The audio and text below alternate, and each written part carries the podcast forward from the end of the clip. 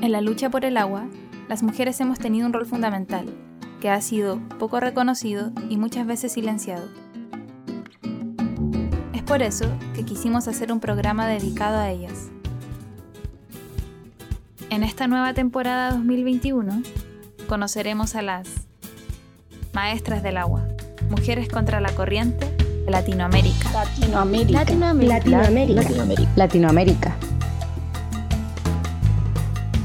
Capítulo de hoy, Evelyn Vicioso Moyano conversará sobre Espinar y la crisis de salud pública y ambiental por contaminación del agua, con Elsa Merma Kawa, desde Espinar, Perú. Hola a todos, todas y todes.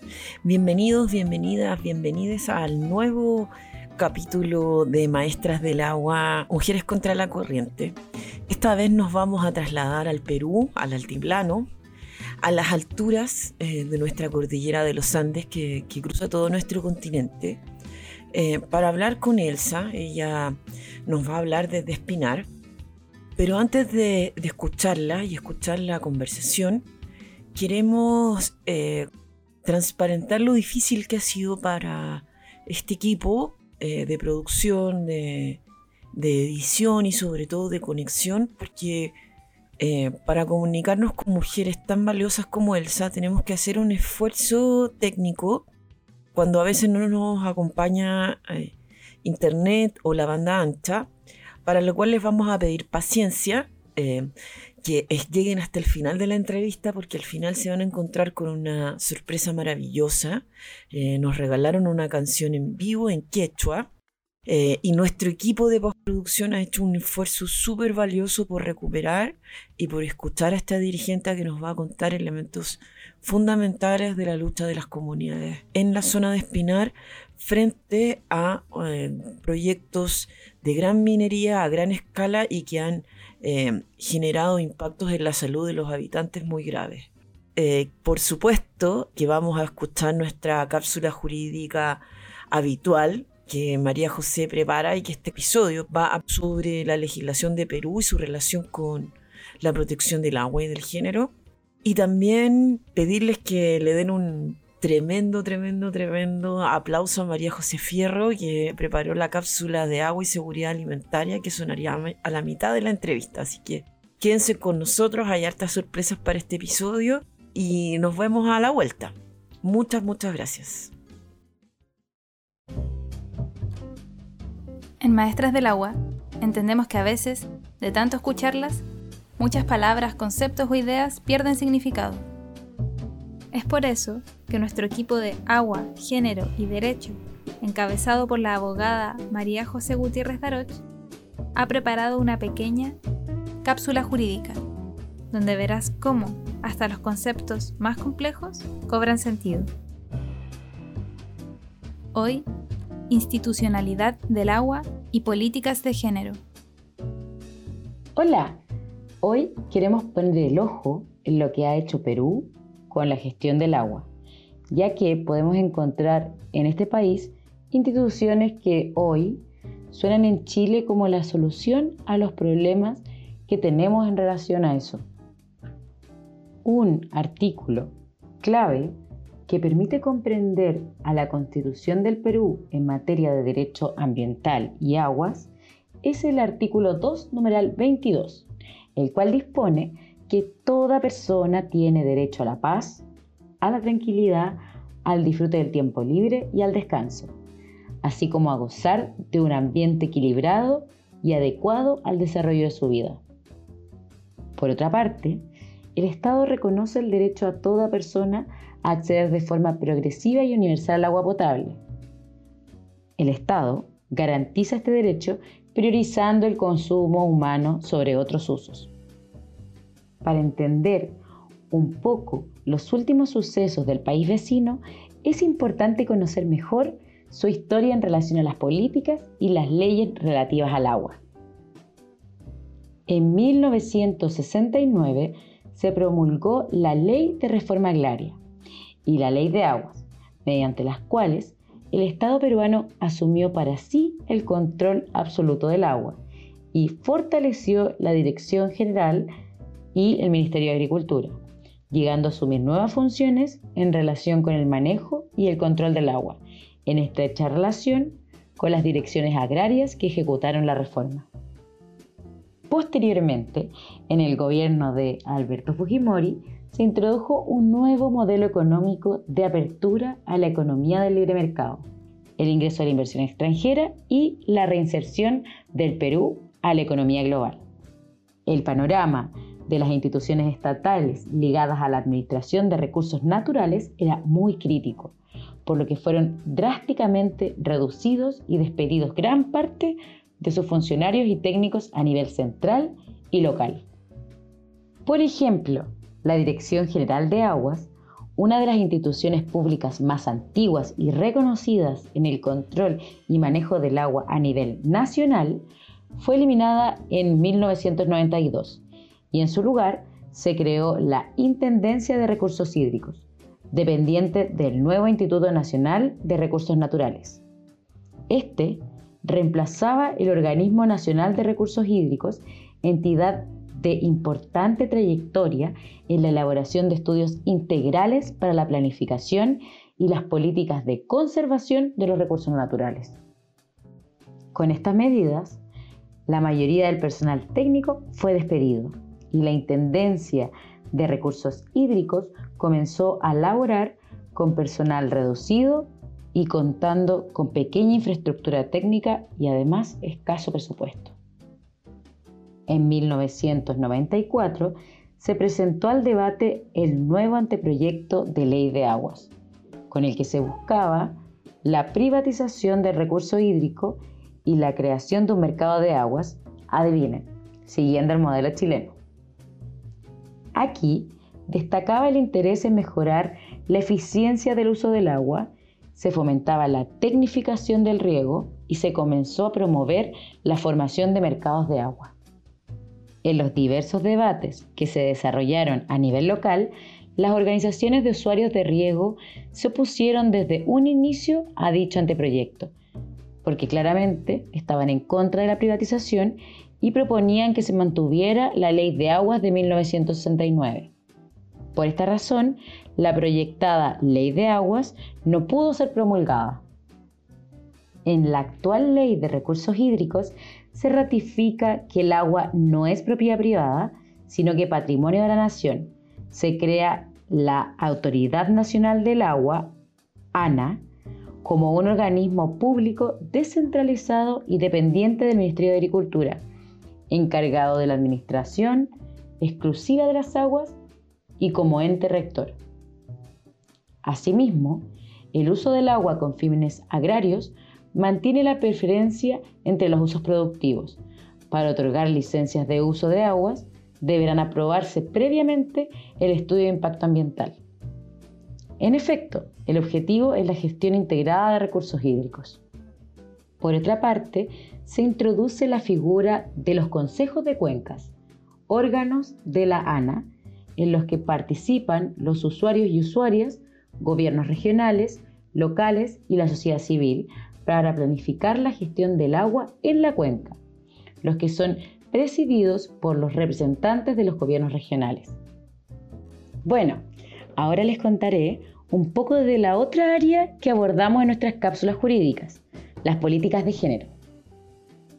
En Perú existen varias leyes interesantes Existe la ley para prevenir, sancionar y erradicar la violencia contra las mujeres y los integrantes del grupo familiar, una ley de igualdad de oportunidades entre mujeres y hombres, un decreto de urgencia que establece una asistencia económica para contribuir a la protección social y el desarrollo integral de las víctimas indirectas del femicidio y además un decreto que sanciona los actos de acoso en todas sus modalidades, incluso el acoso sexual y el chantaje sexual, así como la difusión de imágenes, materiales audiovisuales o audios con contenido sexual.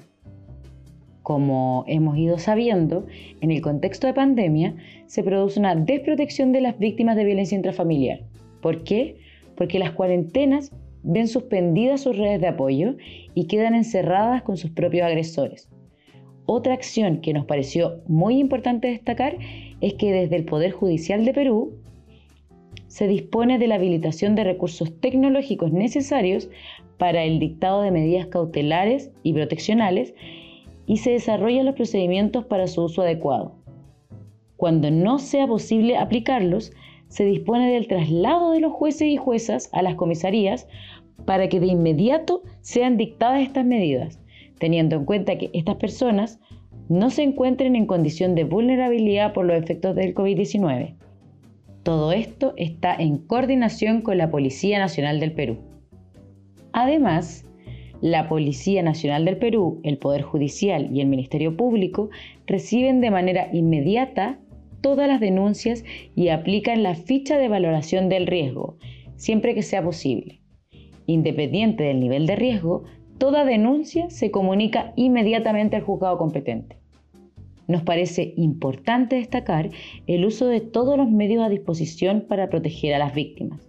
Y en este caso, la apuesta de Perú por priorizar los principios de debida diligencia, sencillez, oralidad y mínimo formalismo nos parece que camina en la dirección correcta. Pero ojo, no solo en contexto de crisis sanitaria, sino que este tipo de medidas deberían mantenerse y replicarse, ya que tal como mostró la campaña de la ONU Mujeres, la violencia doméstica es una pandemia en la sombra. Bienvenidos, bienvenidas, bienvenidas a esta nueva entrevista que tenemos con una nueva maestra del agua. Eh, les tengo una invitada muy especial. Eh, tengo la suerte de conocerla en su tierra natal, en Espinar, en Perú, en el Altiplano.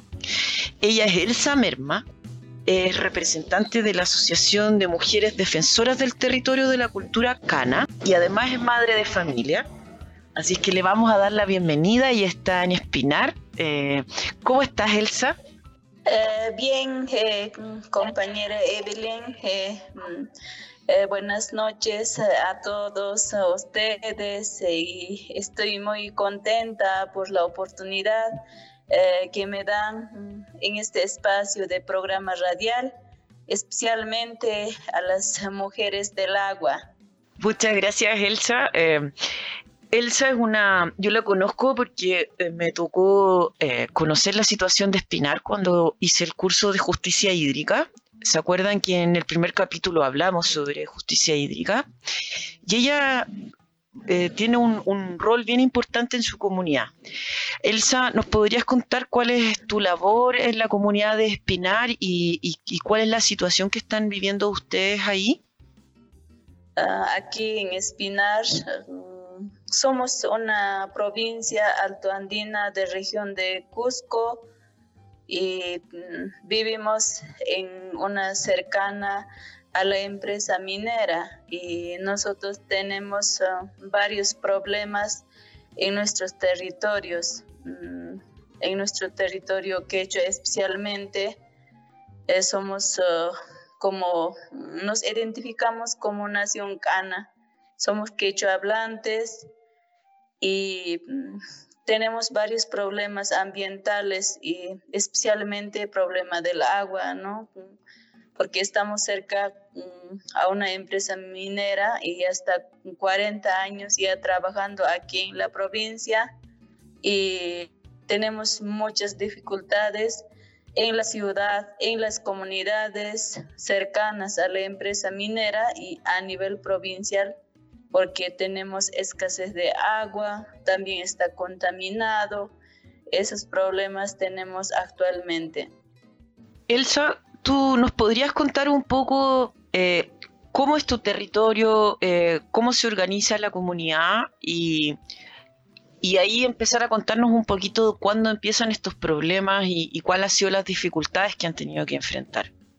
Nosotros estamos organizados uh, a nivel provincial eh, por comunidades. Mm, territorialmente es una provincia y mm, actualmente eh, contamos con 72 ah, comunidades campesinas a nivel provincial.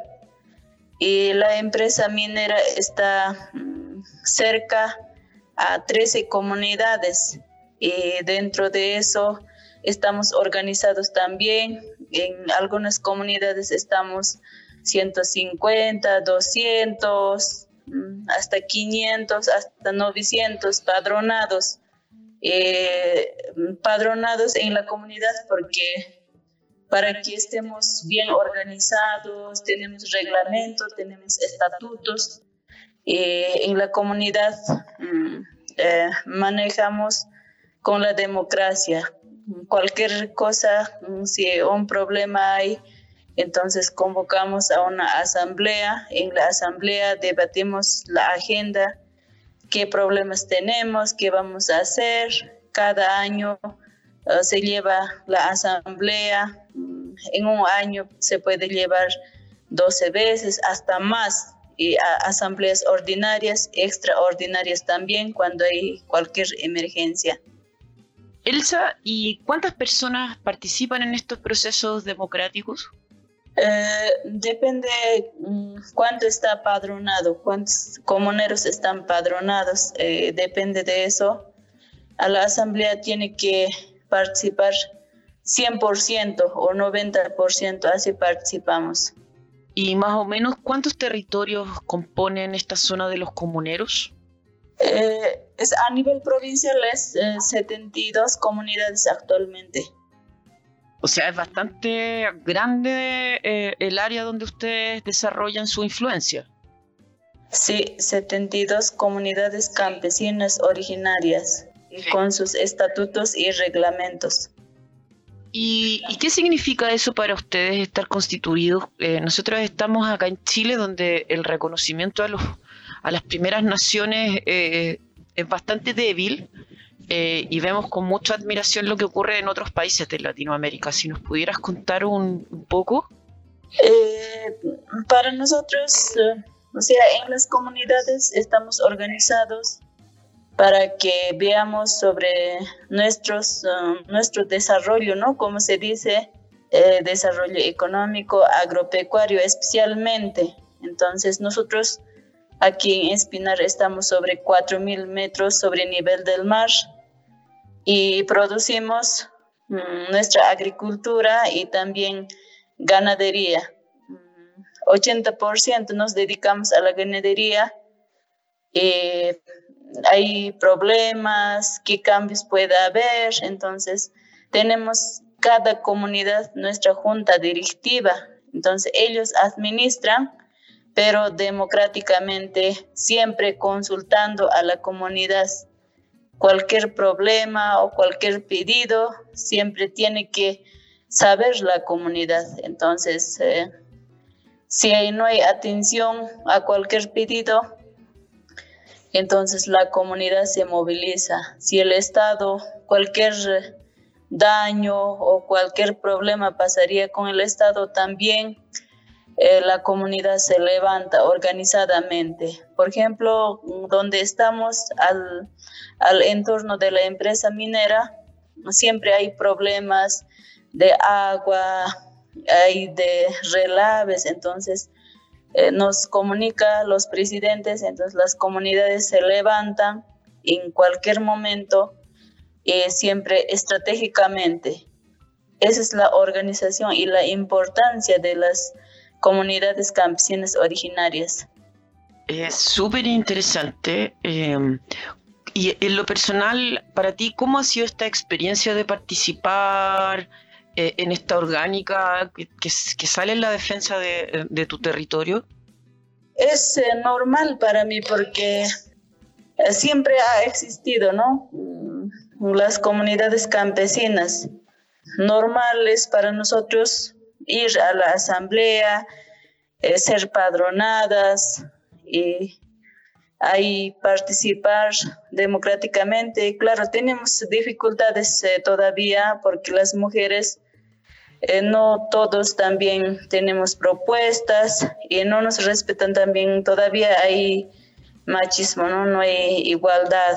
Y las propuestas de las mujeres un poco que no nos hacen, no nos escuchan todavía, no respetan todavía, pero con esas dificultades estamos siguiendo adelante, ¿no? A pesar, um, hay estos problemas, pero seguimos. Y dentro de la comunidad también hay varios, asociaciones pequeñas también, ¿no? Y para, por ejemplo, en tema de agua hay asociaciones de riego, asociaciones de canales, eh, hay organizaciones eh, que ven solamente el problema de agua también dentro de la comunidad, porque es bien común de la comunidad para la comunidad, entonces así estamos organizados y para mí eh, es normal participar en esta organización, en la comunidad y en las asociaciones también.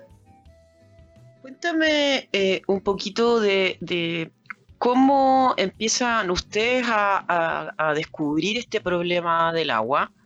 Eh, le quiero contar a nuestros auditoras, a nuestros auditores y a nuestras auditores, es que la comunidad de Espinar está ubicada al lado de una gran minera. Es la gran minería al lado de una comunidad pequeña, ganadera, tranquila. Eh, y llega a ser bien impresionante eh, eh, esa imagen de contradicción. Yo me quedé, no, lo olvidé nunca.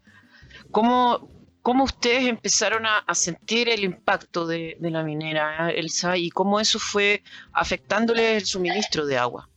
Eh, la empresa minera mm, está controlado aquí en Perú eh, por los eh, reglamentos, normas.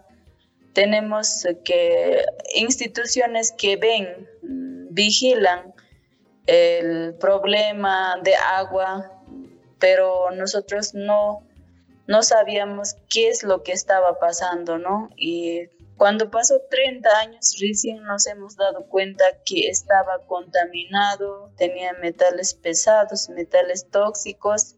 El agua que estábamos consumiendo en las comunidades, mm, nuestros ganados, tanto las personas y también nosotros regamos nuestros pastos y había muchos problemas en las comunidades al entorno de la empresa minera había mortandad de animales, personas con enfermedades desconocidas y también había escasez de agua. Entonces, ¿qué es el problema? ¿Qué cosa está pasando en estas comunidades? Esa era la pregunta. Y una, una señorita que es eh, profesional en ese campo de hacer análisis, evaluar la tierra, también aire, agua, llegó mm, a una institución de prelatura de Sicuane. Ella dijo que yo voy a hacer análisis en la provincia de Espinar porque hay estos problemas. Entonces, coordinando con, con una mm, iglesia católica y con una institución no gubernamental, Vicaría de Solidaridad, ella ha empezado a hacer evaluaciones en los ríos, manantes, riachuelos. Entonces, ella nos informa que había, mm, había contaminación al agua. Entonces, por eso había esos problemas cuando pasó 30 años. En 2010, este, esta señorita ha llegado, entonces, en nos informa a algunas organizaciones y el pueblo también rechaza, ¿no? Porque la empresa minera ya sabía que ella estaba haciendo estos análisis, era falso. Eso es lo que ha dicho entonces el pueblo confundido, pero ya salió y estamos también nosotros en mesas de diálogo y siempre ella informaba, ¿no? Lo que decían nosotros también, algunos dirigentes decían, si el agua está contaminado, ¿qué vamos a hacer?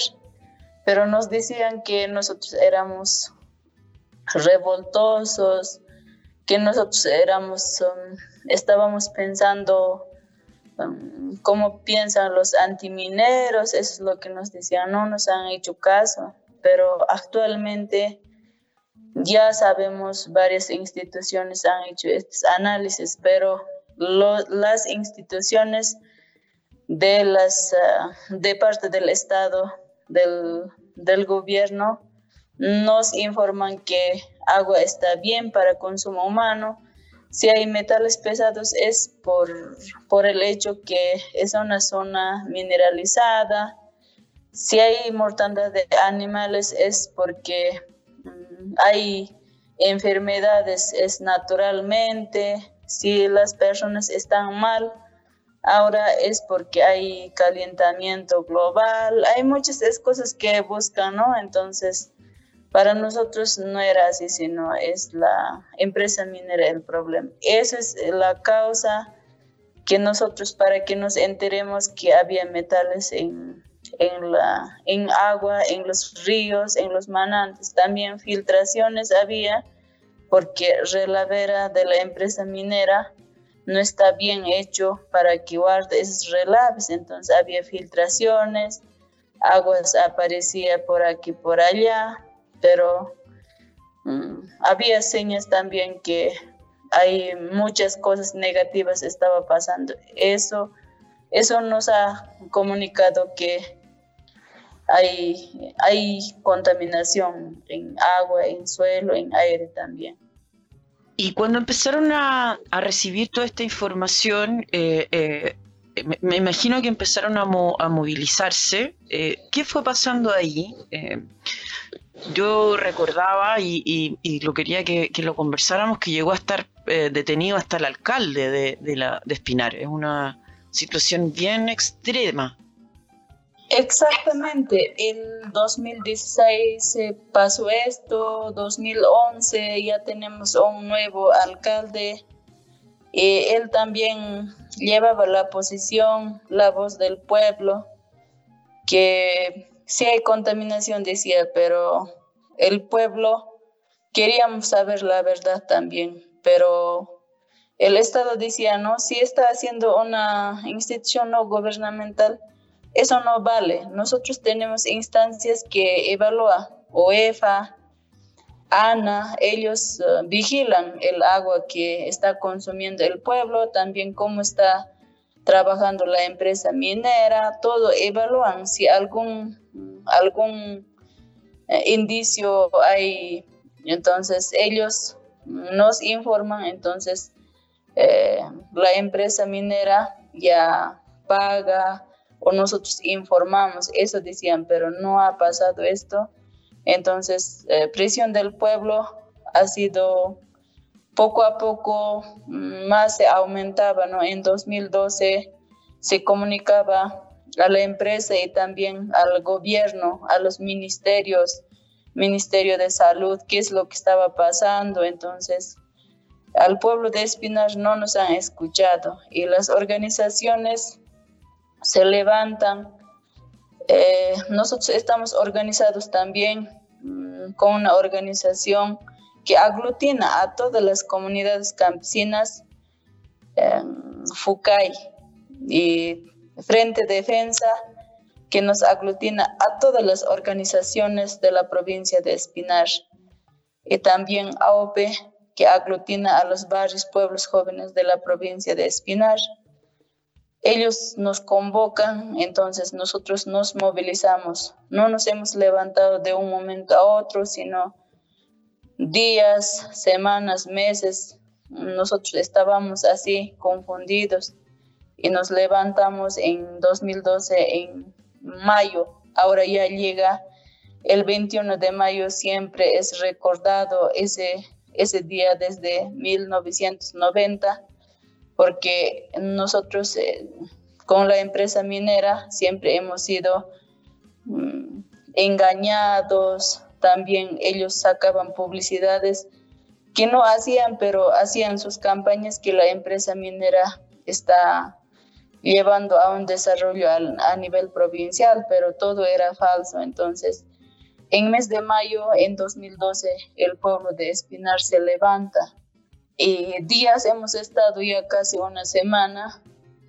aquel día 28 de mayo en 2012, nosotros el pueblo hemos sido convocados por los representantes de las organizaciones sociales. Las organizaciones sociales convocaron a las autoridades al alcalde, Defensoría del Pueblo y también al gerente de la empresa minera para que haya diálogo, comunicación. Y llegamos a la empresa minera y nos responden con policías, con militares, al pueblo de Espinar. No se ha llevado ese diálogo, más bien ha pasado represión, violencia.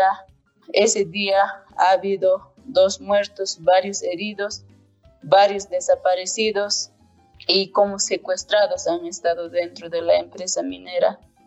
Y el Estado ya manejado con medios de comunicación, llegaron desde, desde Capital Lima para que transmitan diciendo que en Espinar hay revoltosos, terroristas, que están movilizando a la gente, pero no era así, sino más bien nosotros estábamos reclamando nuestros justos derechos, lo que estaba pasando en estas comunidades en el pueblo Cana, en nuestra provincia de Espinar. Es lamentable lo que ha pasado y hasta ahora nosotros recordamos y mesas de diálogo desde esa fecha se han instalado hasta ahora se están llevando pero no, no vemos ningún logro ¿no? sobre estos problemas de agua, de los metales pesados. Encuentro realmente terrible lo que nos estás contando, Elsa, y lo peor es que por lo que nos dices, aún no hay mucha respuesta. Eh, quiero que, nos esperes un poquito, eh, ya que vamos a introducir ahora eh, la cápsula de agua y seguridad alimentaria que preparó María José Fierro, y luego vamos a conversar en profundidad sobre lo que nos planteas. María José, muchas gracias por ser parte de nuestro equipo, te escuchamos. Productoras agrícolas, preparadoras de alimentos, trabajadoras domésticas, cocineras. A lo largo de la historia, las mujeres nos hemos desenvuelto en labores esenciales relacionadas con el agua y la seguridad alimentaria, y en todas ellas, las brechas de género se han develado como una problemática común, con perjuicios para las mujeres, la sociedad completa, el derecho humano a la alimentación y el crecimiento de cada país. Para hablar de eso y mucho más, la nutricionista María José Fierro Ducazú nos ha preparado esta cápsula de agua y seguridad alimentaria en América Latina. Hoy, puntos de vista sobre el vínculo entre mujer, seguridad alimentaria y agua, con Danae Milenars, del Centro Latinoamericano para el Desarrollo Rural, RIMIS. Hola a todas y a todos.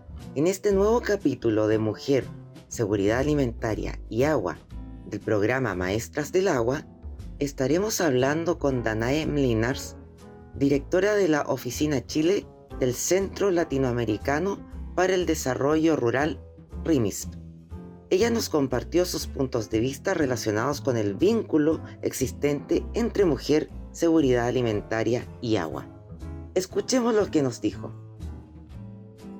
Desde RIMIS, Centro Latinoamericano para el Desarrollo Rural, trabajamos el enfoque territorial, es decir, en esta relación entre el rol de las mujeres, la seguridad alimentaria y el agua, no podemos dejar de mirar al territorio, entendido como una construcción social, como un conjunto de relaciones sociales que expresan y dan una identidad y un propósito de sentido compartido a un espacio físico.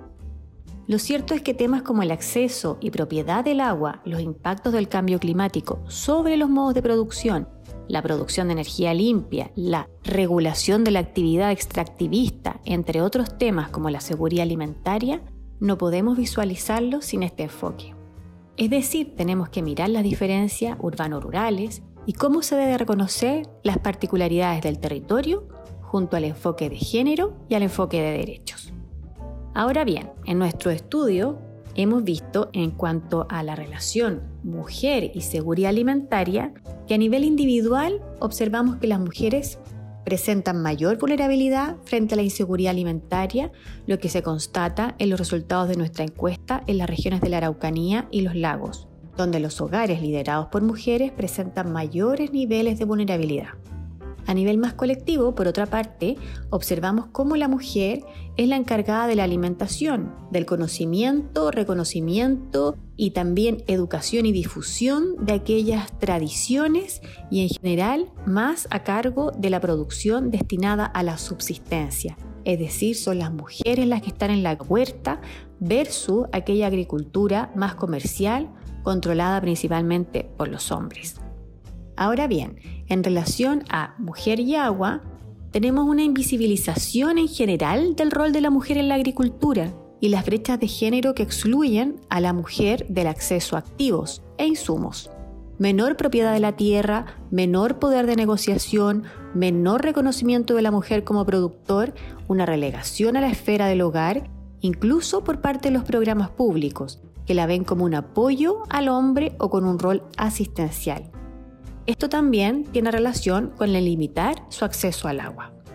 En cuanto al agua y la seguridad alimentaria, desde el consumo no se puede tener seguridad alimentaria sin acceso a agua limpia y de calidad. Es un pilar fundamental en la utilización del concepto de seguridad alimentaria. Desde la producción, la creciente escasez hídrica, uno de los principales usos que tiene el agua hoy día es para este sector, para el sector agrícola y generalmente para la gran industria grandes cantidades de agua controladas por grandes explotaciones e industrias y menor acceso al agua por parte de los pequeños productores que siguen siendo un actor crítico para el abastecimiento de la demanda nacional, sobre todo de hortalizas, frutas y productos básicos. Está claro que el cambio climático, la sequía, la escasez hídrica es uno de los principales desafíos para la producción agropecuaria una justa distribución de agua puede contribuir a revitalizar y mantener las redes de producción y abastecimiento local con la participación de pequeños productores, capaces de producir alimentos sostenibles, sanos, nutritivos y asequibles para la explotación. Sin una correcta distribución de agua, se seguirá avanzando hacia las grandes explotaciones de frutales para la exportación, descuidando la alimentación local y la seguridad alimentaria derecho a la alimentación y derecho de agua son fundamentales para cambiar las cosas. Es necesario que las propuestas se hagan con enfoque de género, entendiendo y abordando las realidades particulares de las mujeres, tanto en el primero como en el segundo. Luego de haber escuchado a Danae Mlinars, directora de la Oficina Chile del Centro Latinoamericano para el Desarrollo Rural, RIMIS, los invitamos a que sigan escuchando a Maestras del Agua y las cápsulas de mujer, seguridad alimentaria y agua. Nos vemos pronto. Bueno, ya estamos de regreso luego de esta tremenda cápsula que preparó María José Fierro. Eh, Roll en Instagram, por si quieren buscarla ahí. Eh, una gran, gran colaboración para la reflexión sobre la importancia de la seguridad alimentaria, sobre todo en momentos como este, eh, donde nuestra Latinoamérica está sufriendo los estragos de, la pandemia y, la crisis económica que eso acontece. Elsa, eh, volviendo un poquito a la conversación eh, que estábamos estableciendo, ¿podrías contarnos en qué están ahora? Eh, me dicen que siguen con estrategias de diálogo, pero que no son efectivas o no son capaces de generar algún cambio. ¿Qué les gustaría a ustedes como comunidad que pasara y qué tan lejos de, de ese anhelo, de esa realidad están ustedes hoy día? Actualmente nosotros estamos en mesa de diálogo desde 2012. Eh, días pasan después de 28 de mayo de 2012 llegaron los ministros de Capital Lima a la provincia de Espinar se inicia con el mesa de diálogo. y tenemos varios problemas, pero estos problemas ambientales de nuestra salud, poco o nada, no, no, se habla, pero no, no llegamos a un acuerdo. Años pasan, otra vez se reinstala, nosotros, el pueblo, nos levantamos, es como calmarnos llega los ministros, otra vez se reinstala, después se olvidan, se cambia el gobierno, se cambia los ministros, se cambia hasta nuestro gobierno local Y así va pasando. Ya estamos en 2021. Y el año pasado también hemos estado en movilización, en pleno pandemia, nosotros, el pueblo Cana. El 28 de julio también hemos pasado en movilización. Es aniversario de nuestra patria, pero así movilizando nosotros hemos pasado porque tenemos varios problemas. Tenemos ahora seis agendas grandes que presentamos al Estado, a los ministros, y eso no quieren respetar. Y ahora nosotros estamos pidiendo que haya respeto y que escuchen nuestros pedidos. Pero eso no quieren escuchar, no quieren saber nada ellos. Entonces, nosotros seguimos insistiendo, seguimos pidiendo que se escuche a nuestra provincia de Espinar, porque estos problemas tienen que tratarse. Ahora hay otra empresa minera, Corcoaico, por ejemplo, eso es una de estas agendas que debería tratarse, cómo va a entrar, cómo va a trabajar, pero no, el, el, Estado no quiere hablar sobre estos temas, entonces para nosotros es preocupante. Otra agenda es de los metales pesados, porque la gente en Espinar estaba consumiendo este agua contaminada en las comunidades, porque tienen esos males desconocidas. Entonces, eso está reclamando las comunidades campesinas. Ya tienen sus resultados que tienen metales pesados. Y nosotros seguiremos pidiendo, pero no nos escuchan. Ojalá en este mes de diálogo el gobierno también, los ministerios, los ministros, ministro de salud, de medio ambiente, de energía y minas, ellos entiendan y que nos escuchan al pueblo de Sinar para que ya asuman sus responsabilidades porque el gobierno da autorización a las empresas mineras, entonces es responsable de las cosas que ha pasado en la provincia de Espinar. Tema de salud está totalmente olvidado. No hay un profesional que puede atender a estas personas que ya tienen pruebas, resultados que tienen metales pesados. ¿Y qué tipo de enfermedades tienen esas personas, Elsa? Tienen cáncer, también enfermedades desconocidas, eh, especialmente las mujeres están con malestares y también nos afecta otro a las mujeres porque tenemos um, animales que tienen malformación, así están naciendo, ya no podemos hacer chakra en, las comunidades, entonces económicamente nos preocupa también eh, nuestra salud, cómo está entonces, eso es lo que estamos reclamando. Claramente es un problema gravísimo. Eh, yo voy a contar una anécdota. Cuando estuve en Espinar, el número de farmacias es impresionante. Es un pueblo muy pequeño, muy rural, pero tiene muchas farmacias. Y nos relataba eh, la gente de Espinar que era porque hay mucha gente enferma a propósito de las externalidades de la mina. Y en esa línea, Elsa, en lo personal a ti como eh, participante de la Asociación de Mujeres, viendo eh, todo lo que está ocurriendo. ¿Qué nos podrías contar como del rol de las mujeres durante este conflicto eh, y, qué están pensando hacia el futuro? Nosotros, las mujeres, mm, en estos conflictos, en movilizaciones, siempre hemos encabezado, ¿no? pertenezcamos o no a una organización de mujeres o en las comunidades, pero las mujeres siempre hemos estado adelante encabezando porque pensamos que nos afectan especialmente a las mujeres. También eh, para las mujeres es preocupante ver a nuestros hijos o a nuestros animales que estén mal, con males, con enfermedades desconocidas. Entonces, eh, para nosotros es importante estar en una asociación, en una organización, ya que nuestro pedido ha sido también mm, que haya um, monitoreos desde las comunidades y qué es lo que está pasando para informar a nuestro pueblo de Espinar también. Somos de las comunidades y sabemos qué es lo que está pasando, qué cambios hay, por qué nuestros ríos están secando, por qué los manantes han desaparecido y en otra parte ha aparecido. Entonces, ¿qué, qué es lo que está pasando?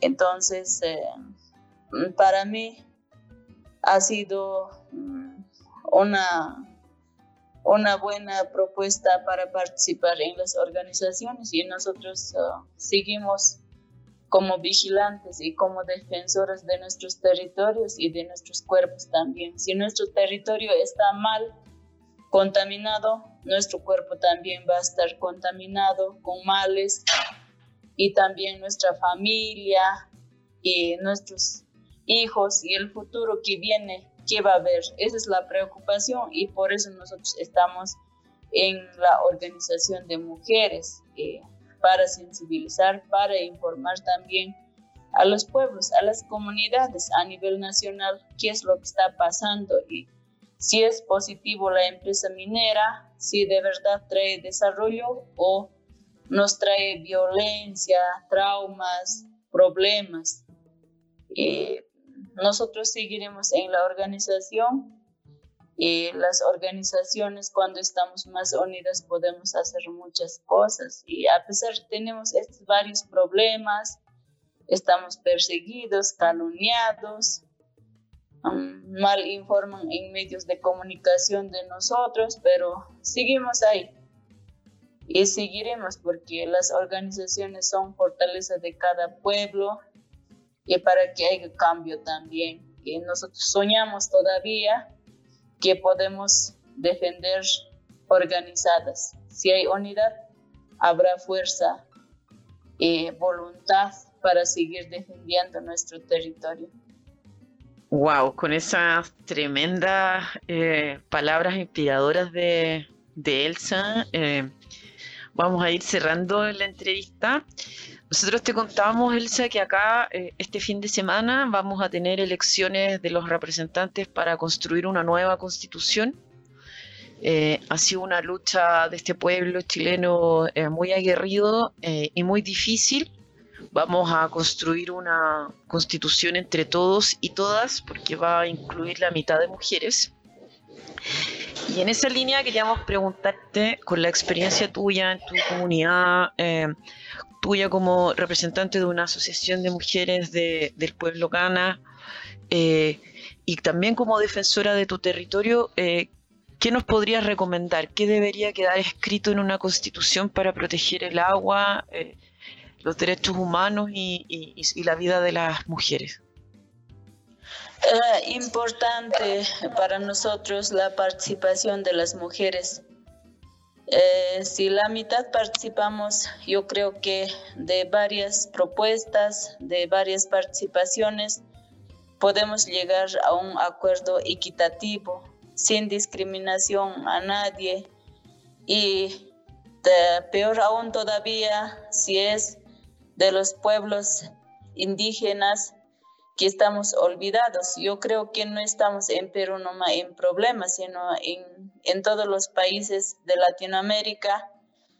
No nos respetan, no nos escuchan todavía, pero nosotros con la unidad, con esa fuerza, debemos hacernos respetar nuestros derechos, como dice en convenio 169, que los pueblos originarios indígenas tenemos voz y nos tenemos que hacernos respetar. Y si estamos organizados, tenemos que ser vigilantes, monitores, monitoras en nuestros territorios y las leyes, las normas que se van a hacer en cada país, especialmente en Chile. Yo creo que eso nos defendería, eso nos fortalecería la organización, la existencia de las comunidades indígenas.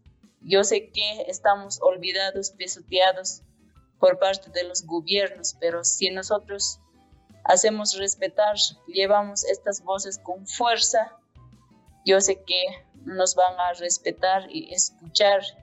Y eso no estamos haciendo para ahora nomás, sino para el futuro que viene. Y las mujeres siempre hemos pensado en todo el pueblo y también por los que vienen, vamos a luchar.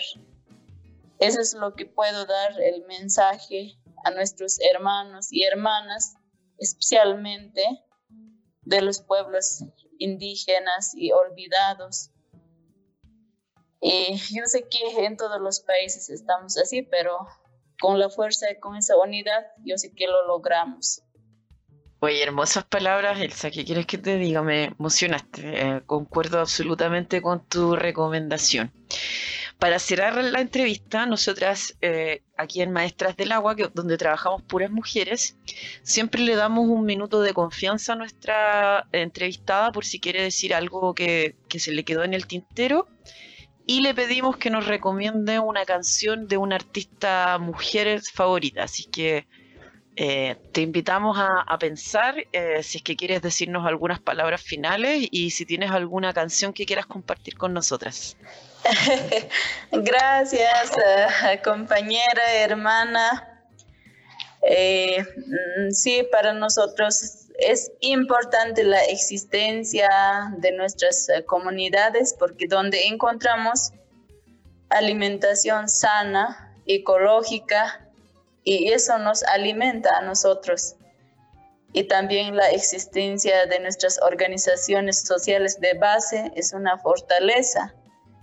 Y en nuestras comunidades tenemos ríos, es como vena de nuestro cuerpo y queremos ver limpio, sano, queremos estar sanos nosotros también. Por eso hay que cuidarlas, nuestro territorio, porque nuestras abuelas, abuelos no sé cuántos años han existido, pero nos dejan esa herencia. Esa herencia no hay que desvalorar, más bien hay que valorar. Y ya estamos en este tiempo de que estamos pasando difícil en nuestro campo de salud. Totalmente estamos preocupados, pero yo sé que si las comunidades existen, vamos a existir todavía, va a haber todavía vida. Y quiero dedicarles una canción que nosotros siempre cantamos en nuestras eh, comunidades y es como nuestro himno de nuestra provincia de Espinar, pero voy a cantar en nuestro idioma quechua. Perfecto. Gracias, eh, hermana. Yawriskani, kanaskani, supailisas noqakani. Yawriskani, kanaskani, supailisas noqakani. Caballo chay patamanta maqtalasus noqakani. Caballo chay patamanta maqtalasus noqakani. Amas, amas, nukawanka, chiris kani, wairas kani. Amas, amas, nuka wanka chiris kani, wairas kani. Hachiri kaspa chirikiman, waira kaspa apaikiman. Waira kaspa apaikiman, chiri kaspa chirikiman. Así soy manzana, así soy durazno. Muy, muy, muy. Gracias. Oye, pero con esta tremenda interpretación de nuestra invitada vamos a cerrar el programa de hoy. Muchas gracias, Elcita, por todo, por la conversación, la paciencia.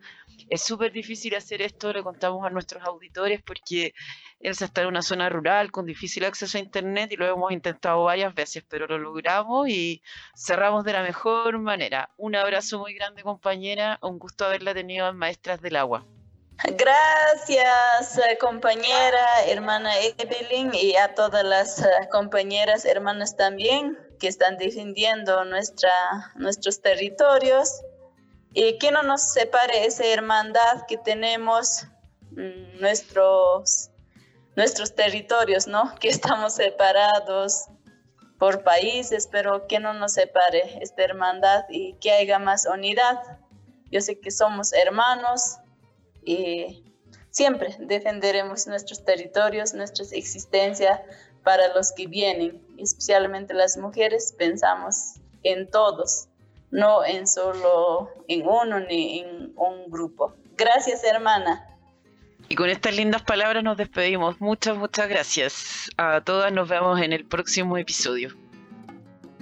Maestras del Agua es un podcast realizado por el Área de Agua, Género y Ciudadanía de Fundación Nehuanco, en colaboración con la Fundación Heinrich Böll. Este 2021, nuestro equipo está integrado por Evelyn Vicioso Moyano, en coordinación y conducción. María José Gutiérrez Daroche, Eloísa Parra Marín, Victoria Cruz Amigo y Melisa Tapia Araya en el equipo de Agua, Género y Derecho. María José Fierro Ducazú en Agua y Seguridad Alimentaria. Y Mariana Pinto Nieto, Javiera Parra Leiva y Camila Espinosa Gaete en Comunicaciones y Postproducción de Sonido.